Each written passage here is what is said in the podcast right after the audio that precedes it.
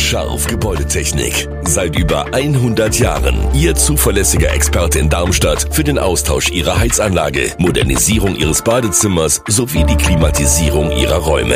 Erwarten Sie mehr von uns, als Sie es gewohnt sind. Scharf Gebäudetechnik.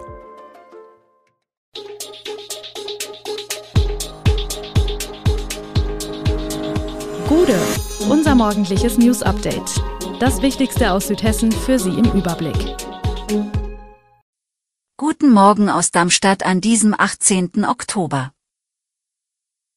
Tina Straßenbahn fährt im Probebetrieb durch Darmstadt. Darmstadt-Profi Klaus Giasula bedauert Anti-Israel-Post bei Instagram und deutsche Fußballnationalmannschaft mit Unentschieden gegen Mexiko.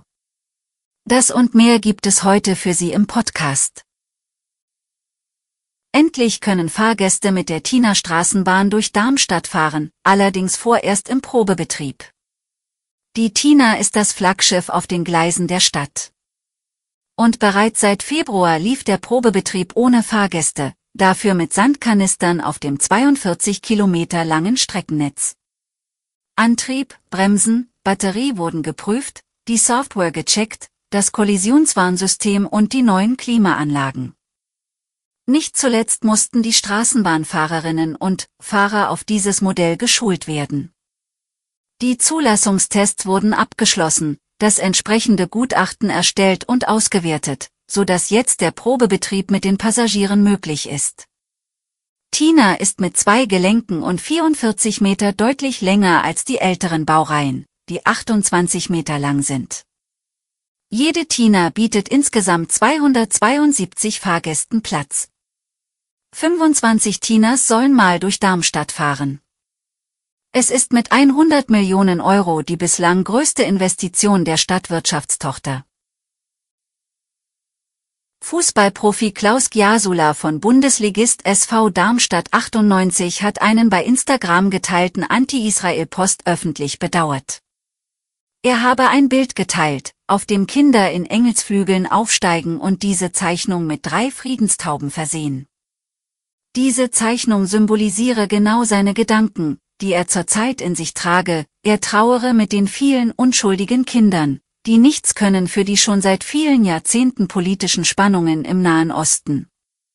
Den dahinter befindlichen Text habe er nicht gelesen, was ihm im Nachhinein leid tue, sagte Gyasula der Bildzeitung. In dem Text, den Gyasula nach eigener Aussage nicht gesehen hat, heißt es unter anderem über die palästinensischen Kinder, ihr seid Übermenschen, ihr seid Engel. Ihr erinnert uns daran, dass wir in einer Welt mit Monstern wie der israelischen Regierung nicht sicher leben können. Yasula sagte, er sei definitiv nicht anti-israelisch und wolle sich in dem Konflikt auf keine Seite schlagen. Der Rechtsanspruch auf einen Kita-Platz für Kinder ab dem vollendeten ersten Lebensjahr besteht jetzt seit zehn Jahren. Seit dem 1. August 2013 gibt er Eltern die Möglichkeit, für ihren Nachwuchs die Betreuung einzuklagen.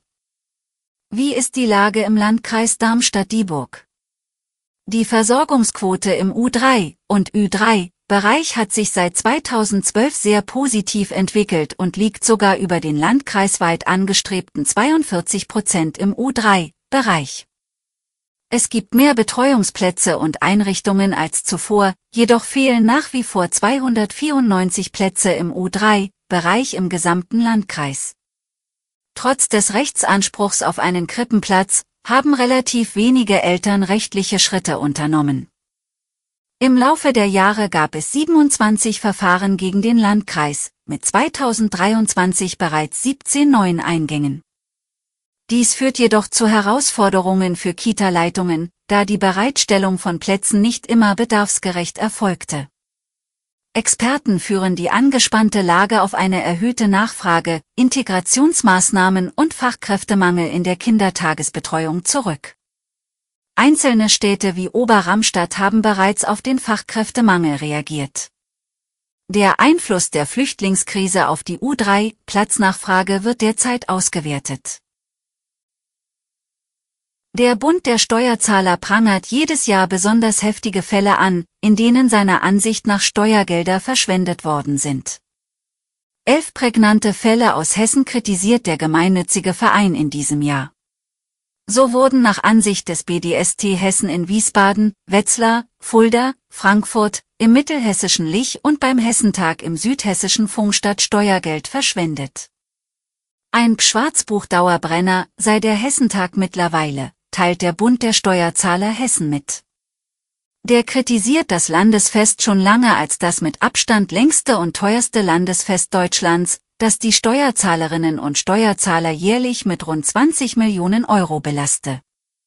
2023 stiegen die Kosten krisenbedingt noch einmal sprunghaft an, so dass das Fest in Pfungstadt kurz vor Beginn sogar auf der Kippe stand, heißt es in der Begründung. Für den Steuerzahlerbund zeige die veränderte Weltlage schmerzhaft auf, das bisherige XXL-Format ist nicht mehr zeitgemäß und muss dringend verschlankt werden.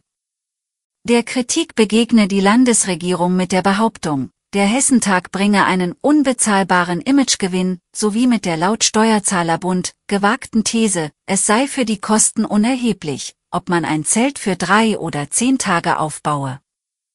Dass diese Realitätsverweigerung ein teurer Fehler war, habe sich besonders deutlich in Pfungstadt gezeigt. Julian Nagelsmann kann auch dank Torgarant Niklas Füllkrug mit einem Lächeln aus Amerika nach Hause fliegen. Ein weiterer Sieg gelang der deutschen Fußballnationalmannschaft mit ihrem neuen Bundestrainer gegen Mexiko nicht. Beim 2 zu 2 gegen den Goldcup-Sieger demonstrierte die Fußballnationalmannschaft vor 62.284 Zuschauern im Financial Field von Philadelphia aber wie schon beim 3 zu 1 gegen die USA einen Aufwärtstrend. Für ein neues Sommermärchen bei der Heim-EM 2024 hat Nagelsmann aber noch reichlich zu tun. Füllkrug erzielte zur deutschen Nachtzeit mit seinem neunten Tor im elften Spiel für Deutschland den Endstand. Antonio Rüdiger hatte die DFB 11 in Führung gebracht, Uriel Antona und Eric Sanchez trafen für die Mexikaner. Alle Infos zu diesen Themen und noch viel mehr finden Sie stets aktuell auf e-show-online.de. Gute Südhessen ist eine Produktion der VAM von Allgemeiner Zeitung, Wiesbadener Kurier, Echo Online und Mittelhessen.de. Redaktion und Produktion die NewsmanagerInnen der VAM. Ihr erreicht uns per Mail an audio.vam.de.